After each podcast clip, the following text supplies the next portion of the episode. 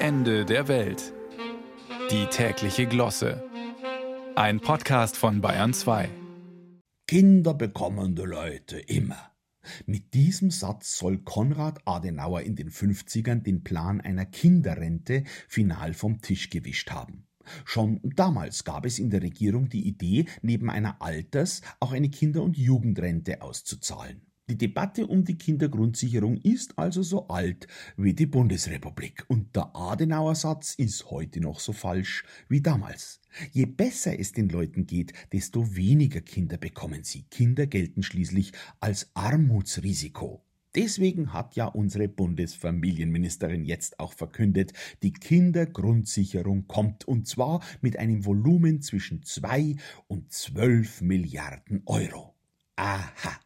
Dass sie daran noch den Satz angefügt hat, jetzt haben wir Klarheit, wirft einmal mehr die Frage auf, wen Politiker meinen, wenn sie wir sagen.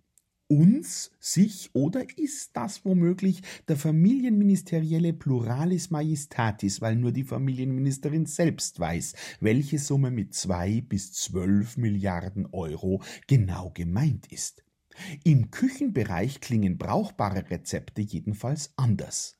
Wer traut einem Koch, der sagt, schieben Sie das Gericht für zwei bis zwölf Stunden in den Ofen? Aber Politik funktioniert anders. Man muss halt schauen, was am Ende rauskommt. Klar ist nur, die Kinder sollen glücklicher werden und das geht am leichtesten mit Geld. Das haben uns schon unsere alten Großtanten und Onkels am Geburtstag gesagt. Da hast zehn Mark, kauft da was Schönes. Böse Zungen sagen ja nicht umsonst. Am meisten freuen sich über die Kindergrundsicherung Tattoo-Studios und Piercing-Läden, Mediamarkt und Modelabels. Kann man wirklich mit Geld allein die Kinderarmut bekämpfen? Also, ich kenne Kinder, deren Armut vor allem darin besteht, dass sich keiner um sie kümmert. Die eklatanten Lese- und Schreibschwächen in der sogenannten Corona-Generation, also bei den jetzigen Dritt- und Viertklässlern, was ist damit?